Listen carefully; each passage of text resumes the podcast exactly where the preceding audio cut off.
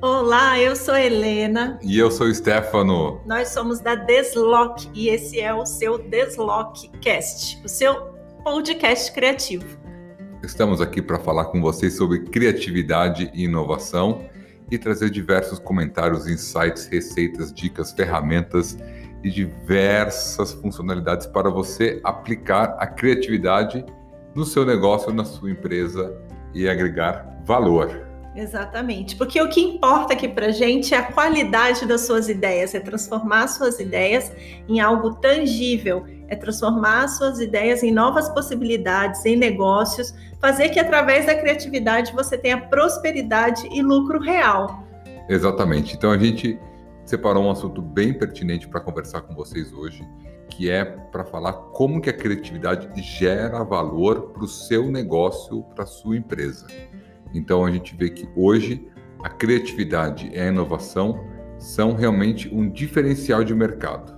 Então é sobre isso que a gente vai falar para vocês hoje e esse é um assunto primordial para a gente porque tudo que a gente traz para vocês, todos os materiais que a gente compartilha, o fundamento da nossa empresa é baseado justamente nisso.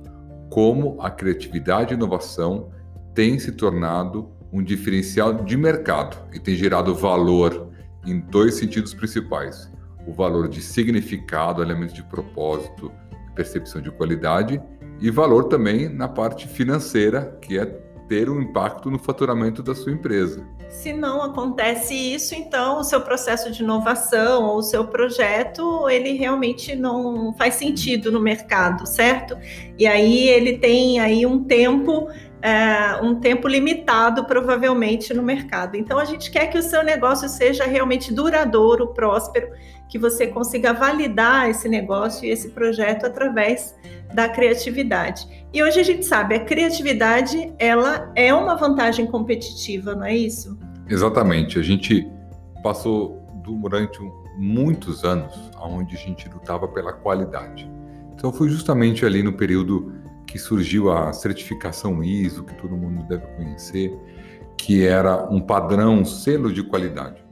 E hoje a qualidade já não é mais um diferencial por causa de é, regulamentações, a alta competição global, é, a, a, própria defesa do consumidor e direitos do consumidor que ganhou espaço, principalmente no Brasil, né, nos últimos anos. Então, hoje a qualidade já é praticamente algo que é o mínimo que se espera. A né? excelência é obrigatória, a verdade é essa, né? É, é, exatamente. Não adianta você brigar pela excelência, porque todo mundo no mercado é e deve ser excelente. Se você não é excelente, nem começa a brincadeira por aí. exatamente. É. Então, é, há um tempo atrás, por exemplo, eu que tenho um, um grande histórico na, na, área automotiva, a gente tinha um diferencial muito grande sobre carros. Importados de certas regiões, por exemplo, os carros eh, asiáticos eram dados como eh, baixa qualidade e tudo mais, eh, que é algo que isso desapareceu nos últimos anos. Então hoje é, não só desapareceu, como inclusive muitos casos eles até superam a qualidade de carros é, europeus, por exemplo. Então hoje a qualidade já não é mais um diferencial. Então hoje já está todo mundo bom, todo mundo realizando produtos e serviços de uma alta qualidade. Exato. Então, o que, que a gente vê no mercado hoje como as empresas que mais se destacam? Então, quando a gente pesquisa ali as, as top 10, as, as top 10 empresas que mais se destacam no mercado hoje, que tem o seu nome mais é, evidente, estão realmente gerando valores diferenciados, então valores para os clientes e valores realmente de resultados. São as empresas que elas aplicam e vendem a inovação. Então, a inovação da porta para dentro e da porta para fora, certo? Certo. E é diferente criatividade de inovação, né? Eu acho que é importante a gente falar isso, porque algumas pessoas elas têm uma ideia de que é, inovação é um processo é, criativo e não necessariamente. A criatividade está embutida na inovação, né? Porque é um processo de gerar ideias, de prototipar ideias, de testar, né? De realmente validar essas ideias mas a inovação é um processo que vai além do processo criativo, que é o processo de colocar essas ideias em prática, colocar e viabilizar esses projetos para realmente levá-los para o mercado. Então eu digo que é criatividade em ação. Exatamente, exatamente. é a criatividade na prática. Na né? prática. Gerando valor também.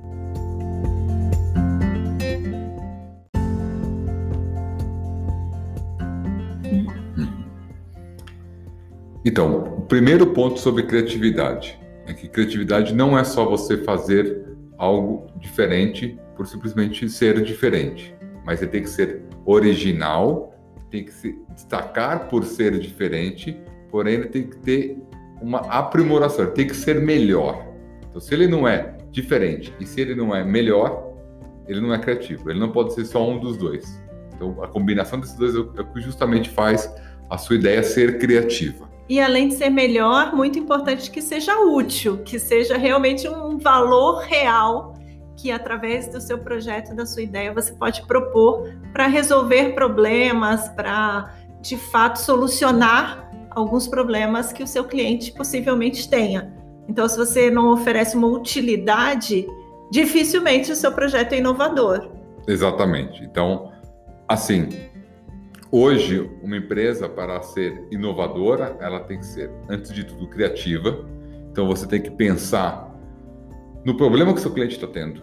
O que, que você pode fazer para atender ele melhor? Como você pode resolver o problema dele da melhor maneira e da maneira mais rápida, mais atrativa e que esse, esse seja mais agradável para ele, né? Então, você tem que pensar na parte do seu cliente. Então, por isso que hoje você vê muita empresa é, falando da, da, parte de UX, User Experience, é, pensando como que o cliente vê, quais são, né, muita, muita gente falando sobre Design Thinking, tudo o processo criativo em volta do usuário, etc. E tal. Então, assim, hoje, todas as empresas já estão começando a, a trabalhar nisso, algum, algumas que já estão, estão bem avançadas nisso, outras que ainda estão começando. Então, se você já está é, nesse meio continua e evolui ainda mais. Se você não começou, está na hora de você começar a pensar nisso. Então é primeiro pensar da, da porta para fora. O que, que seu cliente está querendo e o que, que você pode atender ele melhor. Né? Então, como fazer, gerar valor, resolver o problema dele, entregar um produto melhor, entregar uma experiência boa, etc. e tal. Então, todos os seus projetos, eles devem ter o princípio de que os seus projetos, as suas ideias são centradas no humano, necessidades humanas, necessidades reais, resoluções de problema. Então, se você consegue realmente transpor essas barreiras, fazendo com que sua ideia, o seu projeto, ele seja realmente novo, diferente, original, mas que também tenha um valor real, um propósito de resolver problemas, de fato o seu negócio ele pode ser bem próspero. É, muito bom, é isso mesmo, é isso daí. E também da porta para dentro. Também tem que pensar como que você faz o que você faz. Quem que é o seu time, como que ele está engajado, né? Então, voltando, como a gente fala de UX, User Experience, normalmente a gente está falando do seu cliente, você também do mesmo maneira começa de falar de EX, que não, não é a ex ou ex, etc. EX é o Employer Experience, é a experiência do seu, do seu empregado. O antigo endomarketing. Endomarketing. Né? Então é. rolou uma, um novo, uma nova terminologia, né? que é o Employer Experience, que é o, as pessoas mais engajadas, porque também as pessoas também estão escolhendo onde elas vão trabalhar. Né? Então elas vão escolher as empresas, então você também está competindo também com seus funcionários. Então você tem que propor ou proporcionar um ambiente que seja atrativo e favorável para a criatividade, porque muitas empresas elas desejam, elas exigem um pensamento ágil, elas exigem, né? Elas estão precisando de pessoas criativas. A competência da criatividade tem sido considerada uma das mais importantes, inclusive na contratação de pessoas. Então, mas será que o ambiente dessa empresa é favorável, é um ambiente aberto à colaboração, aberto a processos estruturados, né, de resolução de problemas, processos que realmente facilitam a geração de ideias. Então, esse ambiente tem que ser propício. E você, Stefano, tinha comentado sobre qualidade, processos de qualidade. Eu me lembrei de um artigo que eu escrevi sobre um processo chamado Human Sigma que antigamente muitas pessoas que trabalharam aí em indústrias e muitas empresas vão se lembrar do Six Sigma, que eram processos de qualidade, que eram alguns critérios de qualidade e excelência que alguns processos dentro da indústria tinham que ser é, realmente validados. E isso foi e é ainda muito importante no mercado global, né, como um processo fundamental. Mas acontece que hoje esse conceito ele se expandiu. E aí é um conceito de qualidade através da interação e da relação humana entre colaboradores, como você disse, entre clientes, a interação inclusive de colaborador-cliente, a qualidade dessa interação através de pesquisas de satisfação, através de processos colaborativos entre empresa e cliente. Então, hoje, o conceito humano dentro do processo de qualidade é muito essencial e é muito importante. É o, é o grande valor, é o grande diferencial.